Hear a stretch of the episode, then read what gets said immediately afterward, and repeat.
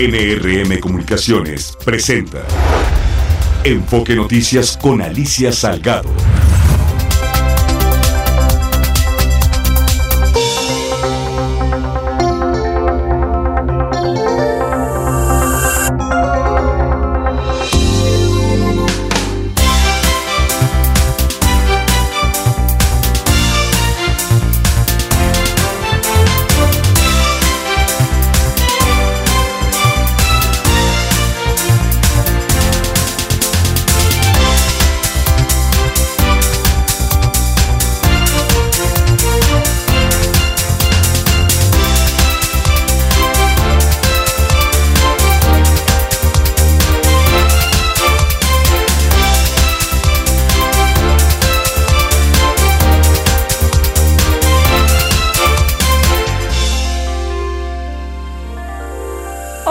Tal? ¿Cómo estás? Qué gusto de saludarte de nueva cuenta.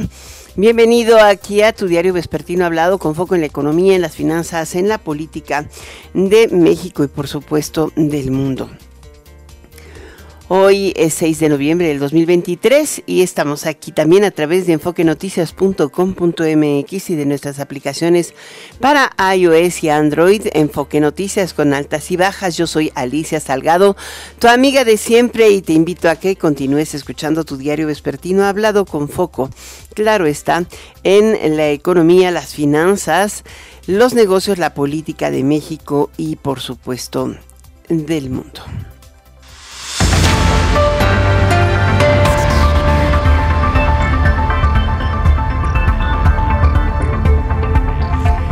Bueno, eh, continúa toda la información relacionada con la recuperación de Otis, o sea, de, más bien de, Acapulco, por detrás del paso del huracán Otis. Mañana se estarán cumpliendo 15 días. Hay toda clase de versiones, desde esta que dice que Acapulco ya tiene luz, pero pues no. Yo creo que en la casa de pocos, pero hay luz en las calles, a lo mejor y sí dicen que el problema es restablecer todo el sistema de distribución, pero pues eso no es tener luz. O sea, sí ya llegó la luz, pero pues, en la esquina de mi compadre, dirían. Lo cierto es que la Comisión Federal de Electricidad ha dado a conocer que el suministro de energía eléctrica se restableció en un 93% de los usuarios afectados por la entrada del huracán Otis. Es que no sé, pero ese 7% es grande, grande, grande. Y se quejan los del fondo que no, que ya llegó primero en las brisas y los de las brisas diciendo, pues cuál, este ya les llegó primero del otro lado y no les llega ni en punta ni les llega en ningún lado. O sea, realmente todavía ni siquiera los servicios de telecomunicaciones están funcionando em, bien porque no hay luz en las antenas, no se han reparado. Es un, es un proceso que deberá esperar. Pues fue verdaderamente un, un impacto fuera de lo común lo que aconteció allá en, en Guerrero. Hoy eh, hay toda una serie de evaluaciones que van y vienen, pero yo te quería decir algo que me llamó muchísimo la atención. En la mañana el presidente López Obrador adelantó que va a celebrar otra reunión con el sector empresarial en la que va a participar Francisco Cervantes, el presidente del Consejo Coordinador Empresarial, y diversos eh, representantes, en particular los hoteleros. Em, los dueños de los hoteles en Acapulco se comprometieron a restablecer los inmuebles afectados. Em, eh, dijo que son 35 hoteles para marzo-abril del próximo año y que mm, por eso se tomó la decisión de no cancelar el tianguis de acuerdo a la información que te dimos anticipadamente a conocer aquí en jueves y viernes.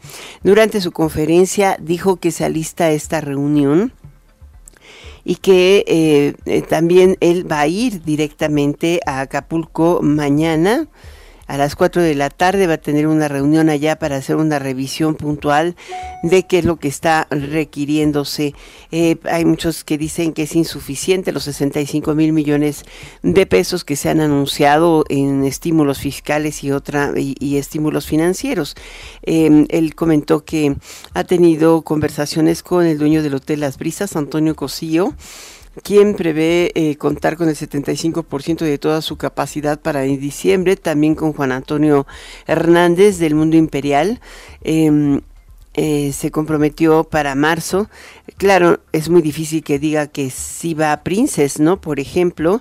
Y Daniel Chávez Morán, fundador de Vidanta, también se compromete a tener abierto su hotel de Mundo Maya. Está chiquito, pero tiene rentas temporales. Eh, en Acapulco es que vendió la mayor parte del hotel, es muy pequeño, en realidad ahora es serán 350 cuartos. Lo que está alrededor de ese hotel es lo que llama mucho la atención.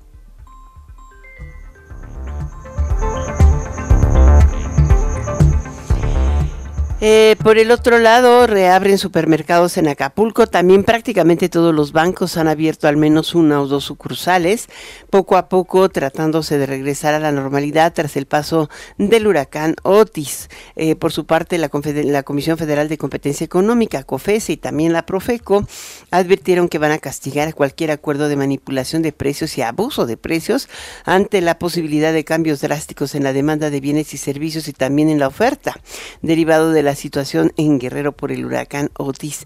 ¿Sabes? Vámonos directamente hasta Acapulco con nuestra corresponsal Janet Castillo. Ella vive allá, está allá. ¿Cómo estás? ¿Cómo está todo, Janet? ¿Qué tal, Alicia? Saludos a ti y a todo el auditorio de Enfoque Noticias. Les informo que avanza la recuperación del puerto de Acapulco y este lunes se reabrieron al menos cuatro supermercados que cuentan con artículos de primera necesidad. Estos comercios se encuentran resguardados por elementos de la Guardia Nacional y están ingresando por 20 personas en cada uno. Asimismo, comentarte que la Comisión Federal de Electricidad también comienza a trabajar en algunas colonias del puerto levantando algunos postes para poder instalar energía eléctrica. Algunas zonas ya cuentan con el servicio, sin embargo, falta más de un 70% de colonias que no cuentan con luz. En algunas áreas se ve también la unidad y el trabajo de las personas al retirar escombros y basuras principalmente para que la Comisión Federal de Electricidad entre a sus colonias y agilice los trabajos de instalación de energía eléctrica. Vamos a escuchar a uno de los habitantes de Sexado. Eh, estamos despejando para que los de comisión puedan levantar los postes, puedan hacer sus labores que los, vecinos se organizaron. Sí, nos organizamos pues, para despejarles con la basura y ellos puedan trabajar y pues así pueda restablecerse la luz lo más pronto posible. Les dijeron los de la luz que, Sí, que si los podíamos apoyar y pues nos organizamos para que todos juntos... Todos son de Sexa. Todos somos de aquí exactamente, de Sexa. Comentarte, Alicia Auditorio, también que en cuanto a las muertes que dejó el huracán Otis hasta el momento y según la información de la Fiscalía de Guerrero, son 47 personas fallecidas. De estas han sido entregados los cuerpos a un total de 25 y 59 personas están como no localizadas. Mientras que en el testimonio del señor Luis Ángel señala que cuando salió de su domicilio el día que pasó el huracán por el puerto pudo observar al menos entre 20 o 30 personas sin vida sobre la costera Miguel Alemán, mismos que fueron retirados por elementos del ejército mexicano. Vamos a escucharlo. Yo salí de la casa aquí de Costera Vieja a las cinco y media de la mañana ¿El día del huracán? El día del huracán. ¿Todavía estaba lloviendo? Sí, otro día, el día miércoles, buscando a mis hijos. Viven acá por Santa Cruz. Ajá. Y al pasar por la llegada a la costera, vi muchos cuerpos pues ahí tirados, que estaban sobre la banqueta, sobre todos los árboles, de hecho, porque había mucho árbol tirado. Y ahí estaban, y yo lo poquito que alcancé ver fueron como unos 20 o 30 cuerpos en el trayecto que yo recorrí la costera. ¿De dónde a dónde? Del centro de convenciones hasta acá la Soriana del Golfito. De allí para allá pues ya no vi, ya no vi cosas como estas en la costera, pero sigo mucho en la costera.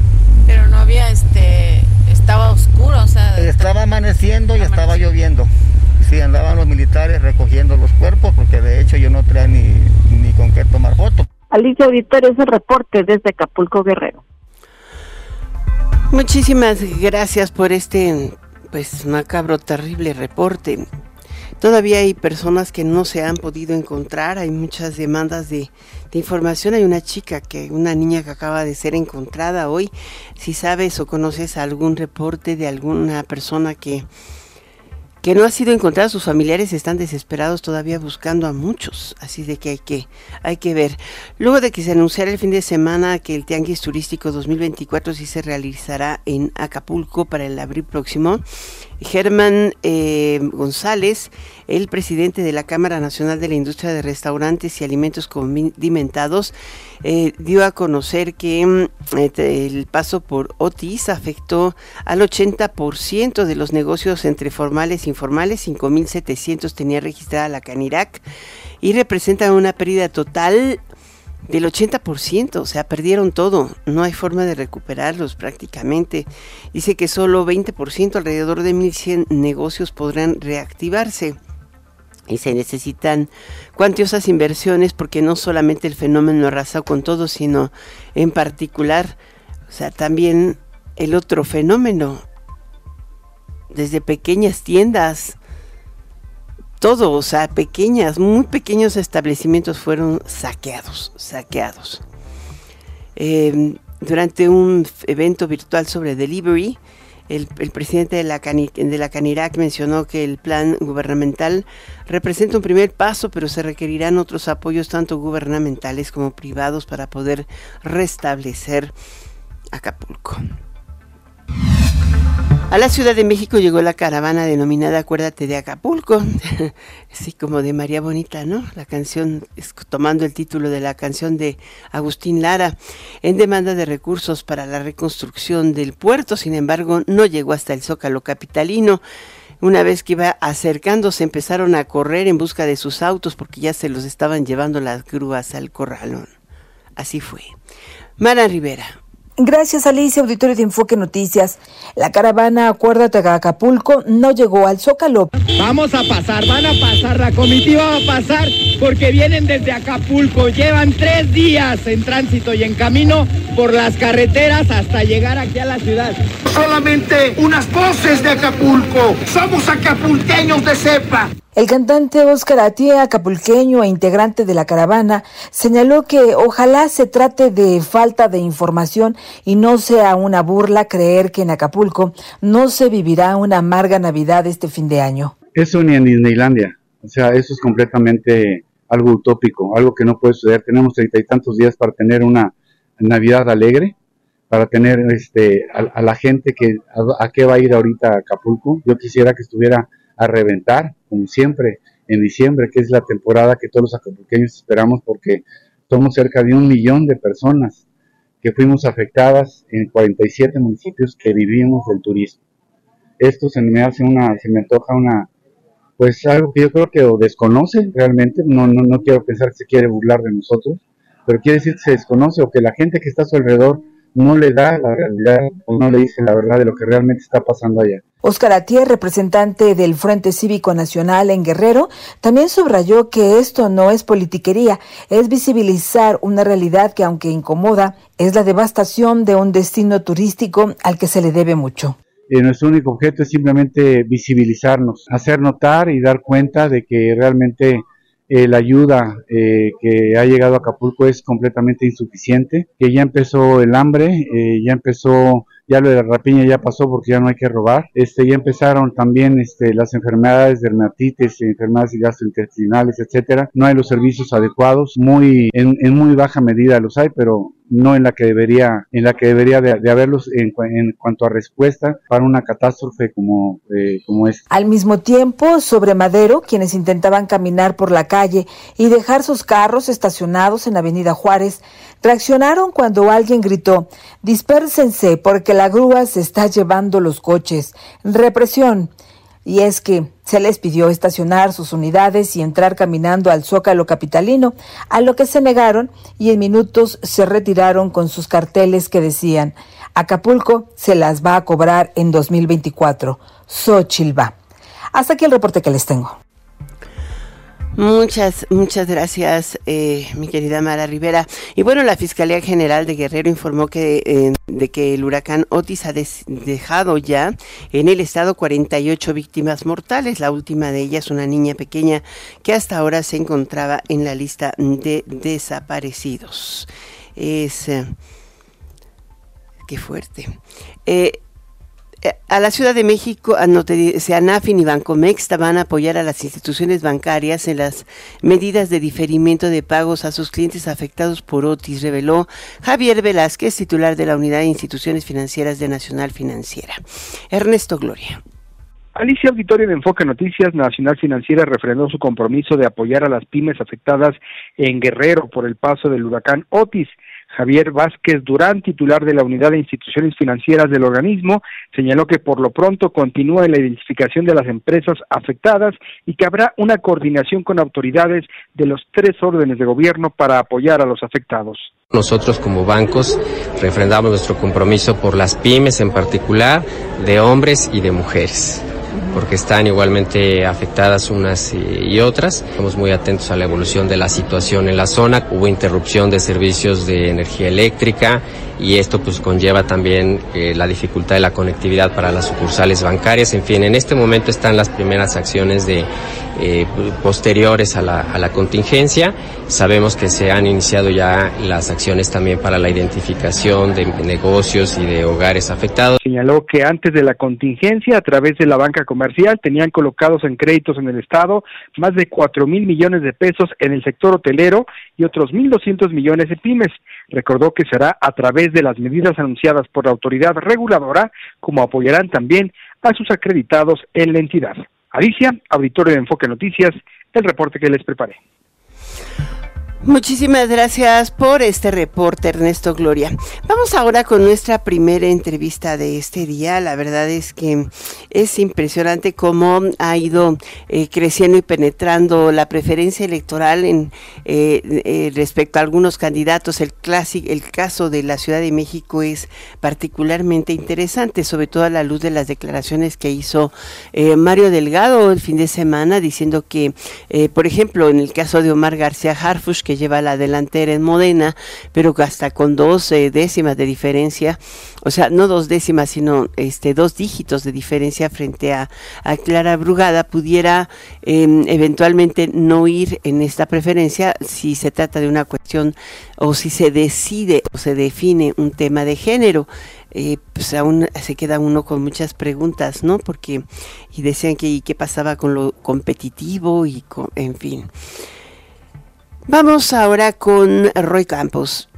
La verdad es que conoce a detalle cómo se levantan estas encuestas, pero los resultados de la encuesta que hoy dio a conocer llaman muchísimo la atención. Roy, ¿cómo estás? Qué gusto de saludarte. Alicia, siempre un gusto saludarte. Y efectivamente, hoy en El Economista publicamos algo de lo que creo que políticamente es lo más interesante e importante de las últimas semanas. Políticamente, ¿no? Quitando lo de Acapulco, que es la tragedia. ¿No? Pero, pero lo políticamente la disputa que se está dando por la candidatura de Morena en la Ciudad de México. De hecho, bajó un poco la aprobación del presidente López Obrador. Tuvo que ver la tragedia, Sí. ¿Sí? No, no, mira, yo creo que tiene que ver algo la tragedia, pero más bien es una acumulación, porque tiene prácticamente cuatro o cinco semanas bajando bajando ligeramente, pero bueno. nada que, te, nada, que te asuste, se mueve ahí en torno al 57, 60, 57. Oye, pero de granito en granito, pues en agosto estaba en 62, hoy está en 58, digamos, pues de granito en granito ha perdido cuatro puntos. Pero pero no no es Acapulco, Acapulco tiene 15 días. Es Acapulco, el pleito con el con la Cámara, con, no, con el, con el Poder Judicial. Exacto, no, lo del fideicomiso, no, o sea, como que son muchos conflictos, además no de eventos de inseguridad, ha ido bajando, pero nada grave para él, nada grave. Tener 58% sigue estando muy bien evaluado. Ahora, en el eh, tracking poll que traes eh, sobre, sobre los candidatos de la Ciudad de México, ¿cómo vamos? Mira, eh, como, como lo presentaste bien, Omar García Garbus va claramente adelante de Clara Brugada, claramente, ¿no? Si, si le, pregunta a toda la población que es como va a ser la encuesta de Morena, tiene hasta 14 puntos de ventaja sobre Clara Brugada. ¿no? Ojo que no estoy mencionando a Gatel, a Torruco o a Boy, ¿no? Que, se quedan en, menos de 10 puntos cada uno. No, este queda 40 contra 26. Serían el mejor hombre, es Omar García Capus, y la mejor mujer, en caso de que decida Morena postular mujer, pues es Clara Brugada. esa parte está clara.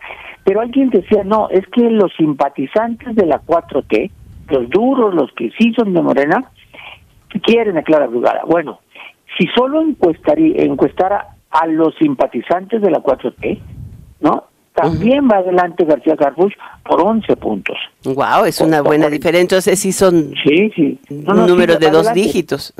Sí, sí, va claramente adelante. Ahora, ¿esto significa que ya va a ser candidato? No sé, o sea, no sé, porque como mencionas, ¿no? La regla del INE de que son cinco mujeres y con niveles de competitividad y entonces imagínate, son nueve estados. Si resulta que no les permiten al, a Morena poner mujeres en Yucatán, Guanajuato y, y Jalisco, porque son poco competitivas las mujeres ahí. Si le dijeran eso, entonces tendría cinco lugares para solamente seis estados. Y entonces eh, Morena podría justificar y decir no. ¿Y el INE le puede poner esa regla a los partidos? Mira, es que está bien, bien difusa, bien, o sea, no, no son reglas muy claras porque les dice tienen que eh, poner cinco mujeres al menos, esa regla ya está clara. Pero no le tienen que decir que donde sean competitivas o no competitivas, tú puedes poner una mujer y no ser competitiva frente al candidato de la oposición. No, si justo pusieron una regla de competitividad, que no las mandaran a perder. Es decir, pongan cinco, pero no las manden a lugares donde van a perder, porque se han dado casos. Por ejemplo, Morena postuló a una mujer en Querétaro, ¿no? Que seguramente tú a lo mejor ni recuerdas el nombre, pero es que la mandaron a perder, ¿no? Celia Maya. Y luego postularon mujer en Aguascalientes, donde había pocas probabilidades de ganar. Y no igual el frente puede postular mujeres en donde creen que van a perder. Eh, entonces, para quitar eso, el INE le fijó también reglas de competitividad, pero pero no están muy claras. Bueno, a Celia Maya no la, la, mandaron a perder, pero se quedó con una muy buena posición en el Consejo de la Judicatura, si me las dieran todas, ¿no? No, no, no, no, también, también Nora Rubalcaba, que perdió una clientes sobre su secretario de Educación. Pues sí. O sea, no, no, la, la 4T, sí, a final de cuentas, protege, ¿no? Protege a sus militantes. Sí, y los protege reguete bien. Hasta cuando eres ayudante del presidente te protege, ¿no? Sí, sí no, no, no, los deja abajo, digamos, ¿no? a lo mejor los manda al sacrificio y no los deja abajo después. Si pierden, no pierden todo. Pero en el caso de la Ciudad de México, de los nueve estados, porque podríamos hablar de los nueve, competencia, etcétera, pero todo, la, todo el interés del próximo viernes, cuando Morena anuncia resultados, es la Ciudad de México no solo porque si es hombre o es mujer, o si es Clara o es Omar, y que quién gana y quién no gana, no, porque también hay una disputa entre los duros de Morena y los nuevos de Morena, por decir de alguna manera, o Claudia Sheinbaum que apoya a Omar García Harfuch, ¿no? Entonces, ahí es como, si, si no es Omar García Harfuch, pues Morena puede decir, no, si escogí mujer, pero va a haber una lectura política que diga que los duros de Morena se le impusieron a la candidata presidencial.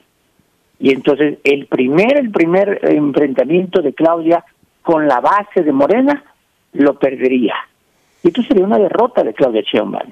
Ahora, esta, este, esta controversia se dio particularmente por las declaraciones de Mario Delgado, pero tú que le entiendes mucho a la política, yo le entiendo menos, Roy. Eh, eh, digo, yo creo que Mario no tenía otra opción que de incluir a, Omar García Harfush, porque al final de cuentas, imagínate que dice no, él queda fuera.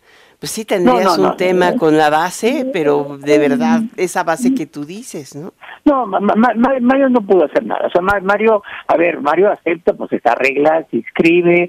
Eh, Omar García Harfuch tenía todos los derechos para inscribirse. Si no lo inscriben, él hubiera ido al tribunal. y o sea, hubiera, No, Mario hizo. De hecho, lo que me extrañó es que no metieran otra mujer, para que hubiera tres hombres y tres mujeres. Pero si nadie se inscribió, pues nadie se inscribió. A final de cuentas quedaron tres hombres, dos mujeres eh, Clara Brugada parecía la favorita, parecía, ¿no? Pero después de agosto, cuando se da a conocer el resultado de que Claudia Sheinbaum es candidata presidencial, cuando le entregan el bastón de mando y cuando una de las primeras decisiones del bastón de mando es echar a andar a García Harfuch para la Ciudad de México, en ese momento la buena evaluación lo hace estar arriba. Algo que tiene que da gusto aquí, Elisa, es que los dos que van adelante, Clara Brugada, en Morena, ¿eh? porque ahorita no estamos hablando del frente, que eso también hay buenas evaluaciones, pero en Morena, los dos que van adelante, que es Clara Brugada en segundo lugar y en primero Omar García Sarfos, los dos están ahí por mérito, o sea, es meritocracia. Clara Brugada estaba bien evaluada en Iztapalapa, estaba, no, o sea, tú vas a Iztapalapa y sí hay buen gobierno, pero también Omar García Carlos estaba muy bien evaluada en seguridad. Entonces, los dos, digamos Sí, que pero no tiene uno mejor evaluado en seguridad en toda la ciudad y la Sí. otra en las utopías de Eh, Iztapalapa. eh, es bien diferente, ¿no? No, no, pero, pero sí da gusto que, el- que la aspiración tenga que ver con la meritocracia, no no con el dedazo, como estábamos hablando de otros casos. Muy No bien. pues hicieron, tú, sino no, pues hicieron méritos, trabajaron bien y sienten el derecho a hacer más cosas.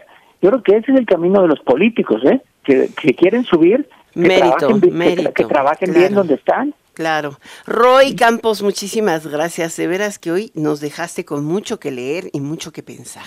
Gracias. Al contrario, Alicia, saludos, saludos. Hasta pronto. Bueno, te cuento que el gobernador de Jalisco, Enrique Alfaro, rindió su quinto informe de gobierno y afirmó que estará concentrado en cumplir con su responsabilidad como gobernador hasta el último día. Después se retirará de la política. Mientras, el gobernador de Nuevo León, Samuel García, informó que no solo se registrará para competir con la, por la candidatura a la presidencia de la República de Movimiento Ciudadano en las próximas elecciones, sino que podría arrancar su campaña. ¿Dónde crees? No, no, no, no, no, no en Monterrey, en Guadalajara, Jalisco. Así, así se dan las cosas. Asesinaron a Blanca Lilia, la coordinadora de seguridad pública de Hidalgo, Nuevo León. Había asumido el cargo tras el homicidio de Lucio Trujillo. Misael Dávila. Hola, ¿qué tal Alicia? Un gusto saludarte como siempre a ti y a todos los amigos de Enfoque Noticias. Pues vuelve a incrementarse la violencia aquí en el estado de Nuevo León en esta ocasión y esta misma tarde hombres armados asesinaron a la coordinadora de seguridad pública del municipio de Hidalgo afuera de su casa cuando iba bajando de su auto. Eso de acuerdo con una fuente policial que indica que Blanca Lidia Ortega de 37 años quedó tendida en la banqueta a un costado de un auto Mazda 3, el cual terminó con ocho impactos de bala en el parabrisas delantero. Y bueno, este informante también detalla que la mujer asumió el mando tras el crimen de Lucio Juárez Lara el 19 de octubre, quien tenía dos días de haber asumido el cargo cuando igualmente también fue ultimado a balazos. Este ataque fue reportado a la 1.45 en la calle Alberto Cárdenas de la colonia Lázaro Cárdenas, donde policías municipales y de fuerza civil recibieron el reporte de una persona herida por disparos de arma de fuego y al llegar se dieron cuenta que era la casa de esta funcionaria. Paramédicos de protección civil municipal acudieron también para tratar de auxiliar a esta persona, sin embargo confirmaron que ya había fallecidos. En este lugar, bueno, se localizaron al menos 20 casquillos de arma larga y dos de arma corta y lo que está en este momento pues alarmando a toda la ciudadanía es que esto ocurre, como te mencionaba, después del homicidio de Lucio Juárez Lara de 41 años que fue acribillado a balazos por un grupo armado que viajaba en tres camionetas y una moto. De nueva cuenta, el municipio de Hidalgo, a una hora y 20 minutos del área metropolitana de Monterrey, del centro de Monterrey, vuelve a ser escenario de la violencia que se está incrementando en el norte del país. Es la información que tenemos hasta el momento. Cualquier actualización volveremos, por supuesto, contigo en directo. Y bueno, Alicia, es la información que tenemos. Un gusto saludarte. Igualmente, vámonos a una pausa. Regreso enseguida. Enfoque Noticias con Alicia Salgado por Stereo 100, 100.1 de FM y 1000 AM. Continuamos.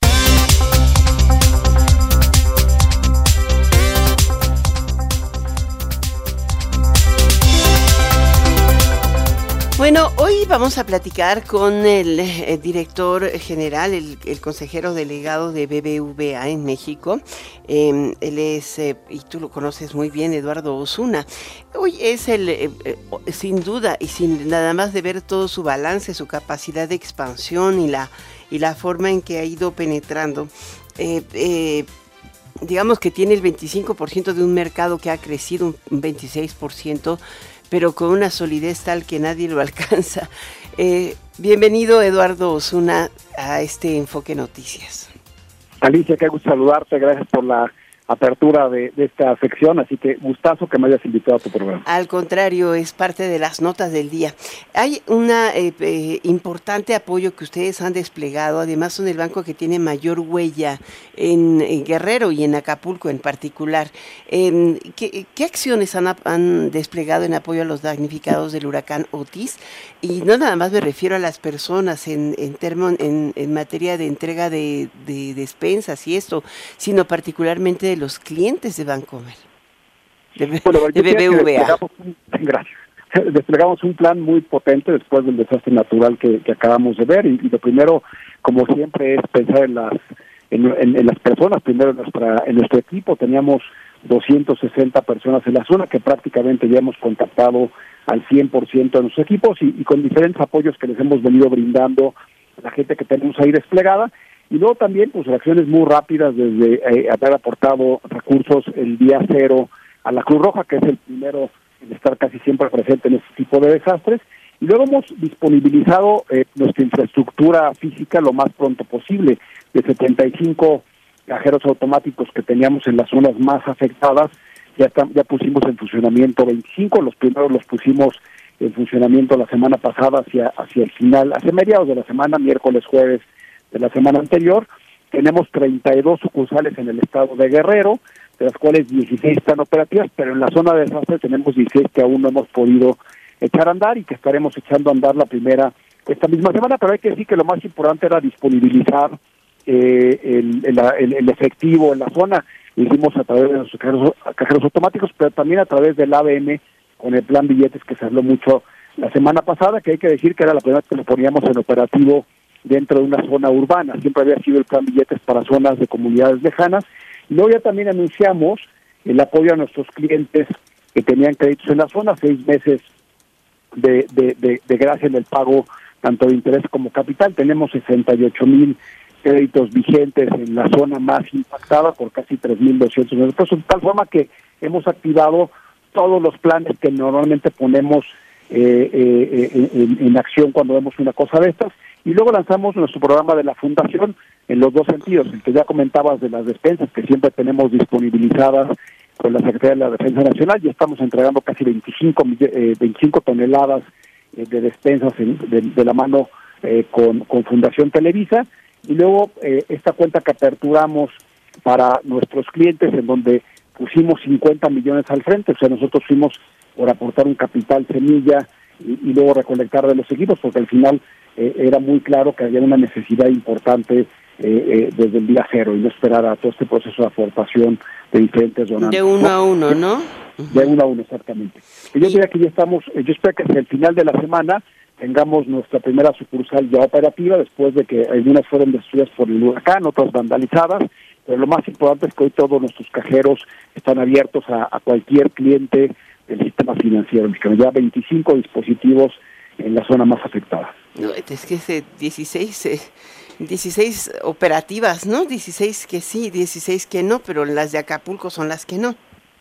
Son las que no exactamente, y además, como, como comentaba, pues este, un proceso de, de remodelación muy profundo, muy, muy profundo por el daño que tuvieron. Y, y bueno, que eso implica pues también eh, mover equipos desde la Ciudad de México, algunos desde Chilpancingo, y luego a llegarte de, de, de, materiales pues de zonas a veces que no estaban tan accesibles, es decir, normalmente hubiéramos tenido material disponible en la zona para poder eh, hacer la rehabilitación, por razones evidentes, pues mucho lo estamos llevando desde aquí y con toda la complejidad logística que esto implicado, ¿no? Muy complicado.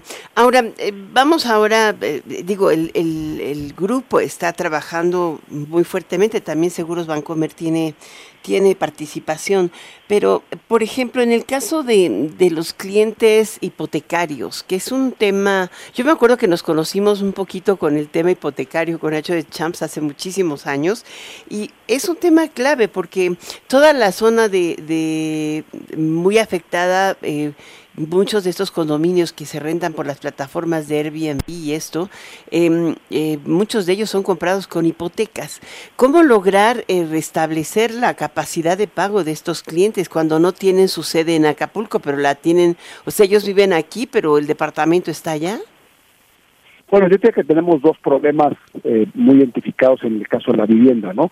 Aquellos que es su primera vivienda y que tenemos que apoyarlos no solamente en este proceso del esquema payment, sino además también darles rápido el pago de seguros porque es donde ellos están viviendo y de alguna forma pues ser muy empáticos en lo que están eh, sufriendo, empezando por tener un techo, ¿no? Y luego los que es segunda vivienda, que hay que decir que es parte de su patrimonio y que por ejemplo también tenemos que reaccionar muy rápido, pero que esté en dos niveles la problemática. Ahora, gran parte de eh, un desastre natural de ese tamaño es que también estamos viendo pues, que la mayoría de las viviendas en una zona de desastre no tienen un seguro este eh, meteorológico.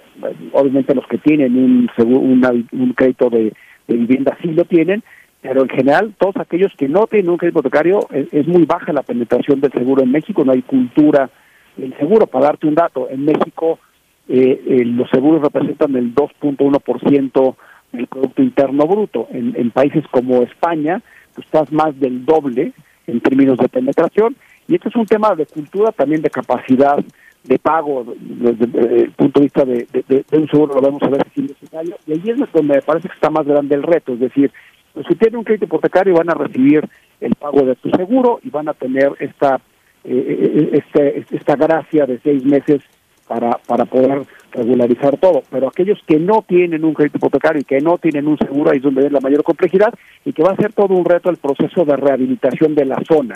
Cuando tú ves zonas como Cancún, cuando fue el Lima, la mayoría de los que había que rehabilitar eran hoteles y que la mayoría, eh, la mayoría, es casi el 100% tienen un seguro contra, eh, contra huracanes, tienen seguro eh, de sismos y demás de contenidos, y entonces, de hecho, un huracán como el que ocurrió en Cancún se convirtió en una gran oportunidad para rehabilitar todos los hoteles, incluso algunos los tiraron y los volvieron a hacer, y en Acapulco tienes el problema que tienes los hoteles, pero tienes un número muy importante de departamentos, como bien decías, y que además generan mucho empleo en la zona, es decir, eh, no solamente los temas de mantenimiento de los departamentos, la gente que trabaja en los departamentos en términos de limpieza, toda la derrama económica que está alrededor de los departamentos es muy alta y eso implica un reto eh, pues, eh, distinto a lo que vimos en otras zonas turísticas. es importantísimo tener un programa de empleo temporal en la zona, en tanto todo esto se empieza a normalizar. Y luego, como siempre decimos, cuando hay un desastre natural, hacer conciencia de que los seguros son muy importantes para efectos de cuidar tu patrimonio.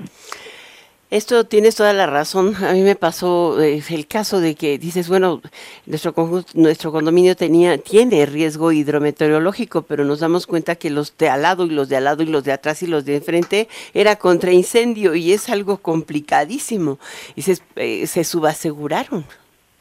Es correcto, porque además hay que decir que eh, no necesariamente cuando tienes un seguro eh, hidrometeorológico tienes la cobertura completa, es decir, tienes que tener la idea de que si hay un evento de esta magnitud, que estés completamente eh, cubierto por lo que implica. Hay que decir que un huracán de este nivel y con esta capacidad de destrucción, pues nunca lo habíamos visto en México, o sea, nunca lo habíamos visto incluso en todo el Pacífico. Entonces, lo que acabamos de ver es algo verdaderamente extraordinario, fortuito, y que desgraciadamente es probable que eh, veamos con más frecuencia, esperemos que en un nivel 5, pero sí huracanes con una fuerza muy importante por el cambio climático que estamos viendo a nivel a nivel global. Y bueno, yo ahora me voy directamente a los resultados de BBVA México que son espectaculares. Hay un tema que me llamó mucho, pero mucho la atención y es la penetración de transacciones por canales digitales en los primeros nueve meses de 2023.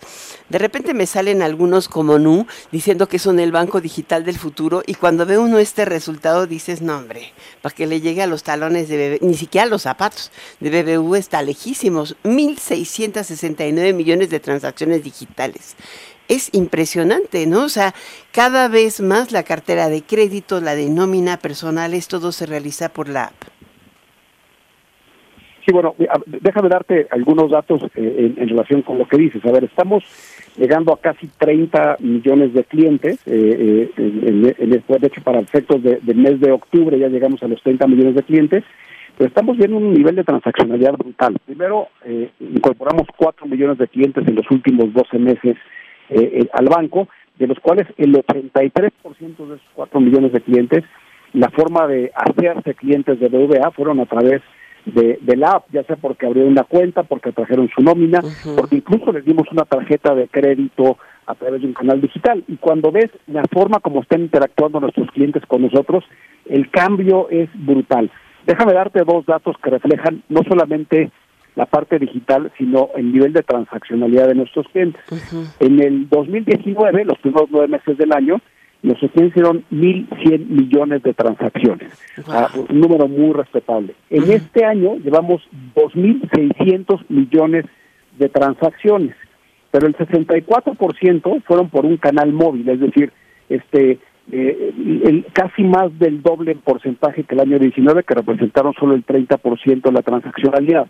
Estamos creciendo el número de clientes, el número de transacciones de una manera muy acelerada pero nuestros clientes están interactuando con nosotros no solamente en, lo básico de, saldos, pagos, a través del móvil, sino ya hoy también el 76% de todas nuestras ventas de retail fueron a través de un canal digital, lo, lo, cual es, es, es muy eh, sorprendente porque habla de la disponibilidad de productos, pero también de la adopción de nuestros clientes de todas las plataformas que hemos disponibilizado.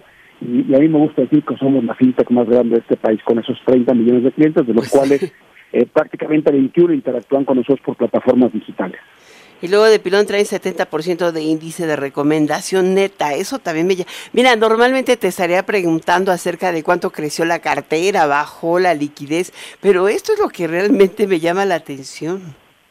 Bueno, 70 puntos de NPS, que es este, una métrica eh, estándar de, servicios para cualquier industria, es un número muy alto. Altísimo. de, altísimo, y habla de la transformación que ha tenido este banco desde el punto de vista digital en los últimos 10 años, pero también desde el punto de vista de los procesos, de, todo lo, que implica darle servicio a este volumen de clientes, y luego cómo nos hemos esmerado en generar un, modelo de franquicia importante, es decir, que cuando tú interactúas en diferentes canales por el banco, eh, sea el mismo banco que te está atendiendo. Eh, hoy una muy buena parte de nuestras aclaraciones se resuelven al primer contacto, eh, más del 70% en cuanto tú tocas el banco está resuelto, no tienes que irte un proceso este posterior. O sea, hemos trabajado mucho no solamente en disponibilizar productos, sino mejorar el servicio postventa, que eso es todavía más complicado que vender productos por un canal digital.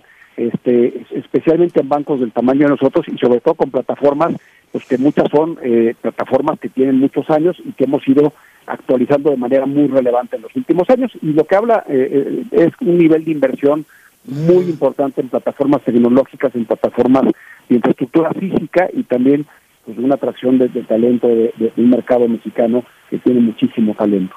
Pues muchas gracias, Eduardo una vicepresidente y director general de BBVA México, la fintech más grande no de México, de América Latina, yo creo que hasta de Estados Unidos, fácilmente con estos datos. Gracias por estar con nosotros. Gracias a ti, Alicia, siempre un gusto saludarte y estar en tu programa y con tu audiencia. Muchísimas gracias. Gracias, Lalo. Hasta la próxima. Vámonos a una pequeña pausa, regreso enseguida. Acapulco Guerrero. Acapulco, el guerrero. El guerrero que conquistó al mundo hoy está destrozado por un huracán y necesita tu ayuda, la ayuda de todos. Comida enlatada Sopas instantáneas. Leche en polvo. Si quieres ayudar, te esperamos en Versalles 88 en la Colonia Juárez, a, tres cuadras del Metro Cuauhtémoc. De 10 de la mañana a 4 de la tarde. Como siempre, nosotros entregaremos personalmente el apoyo. Acapulco, como buen guerrero. Volverá a conquistar a visitantes de todos los países. NRM Comunicaciones. Enfoque Noticias con Alicia Salgado por Stereo 100, 100.1 de FM y 1000 AM. Continuamos. Hay veces que yo no entiendo por qué un traductor no quiere traducir al aire, pero bueno, ya vas. Aquí mi, mi productor puede hacer la de traductor y no quiere, ni modo. Bueno, vámonos ahora con nuestro siguiente entrevistado. Él es el director de análisis económico y bursátil de CEI Banco, Jorge Gordillo. ¿Cómo estás, George? Muy bien, Alicia. Buenas tardes. ¿Cómo estás tú? Bien, aquí discutiendo, discutiendo como siempre. Oye, es algo bien interesante lo que está ocurriendo con las tasas de interés, particularmente porque la economía norteamericana, al igual que la mexicana, siguen avanzando, la inflación conteniéndose, pero no bajando al ritmo esperado por la Fed, pero tampoco las economías han tenido un efecto devastador del incremento de tasas. Inclusive los riesgos financieros tampoco son tan graves. Ahora lo decía la Reserva Federal de Nueva York, están latentes pero no graves. ¿Cómo podríamos decir que podría ocurrir hacia adelante el ciclo de las tasas o de la política monetaria en el mundo y México en particular? No, creo que lo planteas muy bien. Eh, lo que no hemos estado, lo que no hemos observado es una un efecto real de este ciclo de alza de tasa de interés en la economía norteamericana, en la economía mexicana, en la economía global. Y eso nos confunde un poco, eh, pero los mercados financieros sí han estado reaccionando al vaivén de las reservas de la Reserva Federal de Estados Unidos o de los bancos centrales de los principales países del mundo. Eh, cada vez que dan un mensaje de que serán más restrictivos, más aumentar, posiblemente aumenten más la tasa de interés, que están más preocupados por la inflación, se corrigen los mercados hacia la baja y cada vez que parece que ya llegamos a un fin de la tasa de interés, incluso empiezan a apostarle a un ciclo de baja, nos da, les dan una oportunidad de rally o una oportunidad de, de, de, avance o de, ganancias en las bolsas de valores, en los rendimientos de los bonos de largo plazo, en las principales monedas del mundo. Entonces está muy interesante el asunto porque una, una situación es la que vive, la que vivimos como eh, del día a día de las personas sobre qué esperar con las tasas de interés sobre nuestros créditos, sobre nuestras inversiones, y otra cosa el día a día de la inversión entre los traders que está muy volátil y muy incierto y, y al, a merced de la especulación. Ahora, eh, es, es, muy complicado eh, pensar que va a ser la Reserva Federal. Finalmente, la, inflación, que sigue siendo el coco de los bancos centrales, no ha cedido eh, sobre todo en, la, inflación core o subyacente, esta que quita todos los precios volátiles. Está ahí, está latente, no acaba de bajar. Efectivamente. o sea, lo que, lo que sucedió es que estábamos muy nerviosos porque los últimos datos de inflación en Estados Unidos habían vuelto a subir y, el mensaje de, de, los integrantes de la Fed era que a lo mejor aumentarían tasa de interés por la preocupación de la inflación, que además, quitándole los bienes volátiles, como dices, todavía está en niveles muy lejos de la meta. Pero la semana pasada eh, su mensaje fue un poco diferente, le preocupa ahora lo que puedan provocar las tasas de interés en los créditos al consumo, en los créditos empresariales, y también dijo que este no, no tiene muy clara el efecto que pueda tener en la economía de los próximos años, lo cual el, mercado interpreta que a lo mejor ya está cambiando de mensaje. Y luego sale el dato de empleo en Estados Unidos para octubre mucho más débil de lo esperado y confírmale al mercado, por, eso el mercado confirma que a lo mejor la Fed está empezando a ceder. Ahora, lo que necesitamos ahora ver es lo que nos, nos importa bien, que es el dato de inflación. El dato económico nos ayuda para tratar de adelantarnos qué posiblemente le pasa a la inflación en los próximos meses, pero lo que queremos ver es el, dato de inflación. Y ese sale la semana que entra y ese nos va a confirmar si el mercado está en donde debe estar, por ejemplo el tipo de cambio volvió a regresar a los 17.50 o debe estar un poquito más arriba, pero tampoco tan arriba como estuvo hace dos semanas en los 18.50. Pues está ahí y eh, digo, finalmente se regresa un poco otra vez, está como súper fuerte, los, los exportadores siguen con muchísima preocupación en el caso de México. Sí, porque se, ha vuelto una variable muy especulativa, muy eh, eh, del sector financiero, los inversionistas financieros están dominando sobre esta variable y efectivamente afectando a, a, los, a las transacciones reales de la economía, que son las exportaciones e importaciones. Pues muchas gracias, Jorge Gordillo. A lo mejor el Banco de México y Hacienda tendrían que intervenir, pero tampoco les conviene. El peso fuerte baja la inflación. Gracias, Jorge Gordillo. Gracias a ti, Alicia, que estás muy bien. Hasta pronto, el director de Análisis Económico y Bursátil de CI Banco con nosotros.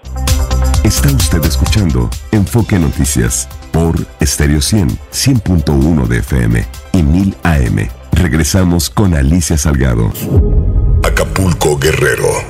Acapulco el Guerrero. El guerrero que conquistó al mundo hoy está destrozado por un huracán y necesita tu ayuda, la ayuda de todos. Artículos de higiene personal, papel sanitario, pañales, toallas femeninas, gel antibacterial. Si quieres ayudar, te esperamos en Versalles 88 en la Colonia Juárez, a, tres cuadras del Metro Cuauhtémoc. De 10 de la mañana a 4 de la tarde. Como siempre, nosotros entregaremos personalmente el apoyo. Acapulco, como buen guerrero. Volverá a conquistar a visitantes de todos los países. NRM Comunicaciones. Enfoque Noticias con Alicia Salgado por Stereo 100, 100.1 de FM y 1000 AM. Continuamos.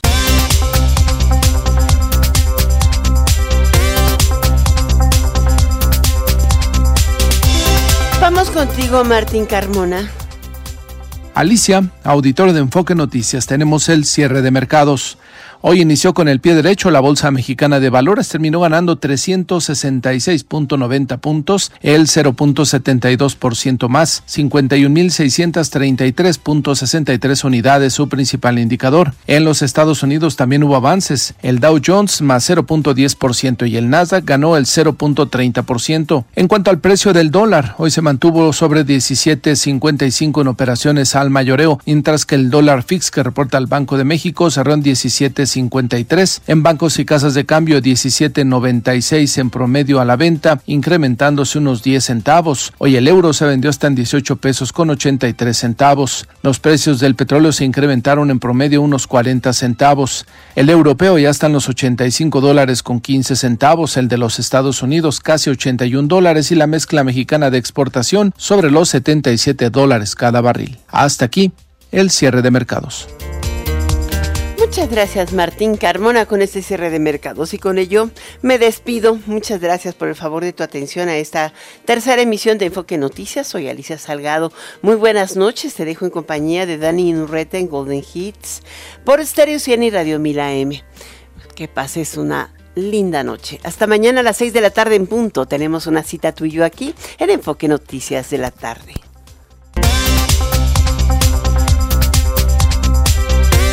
NRM Comunicaciones presentó Enfoque Noticias con Alicia Salgado. Lo esperamos el día de mañana en punto de las 6 horas en Amanece con Martín Carmona. Claridad en información.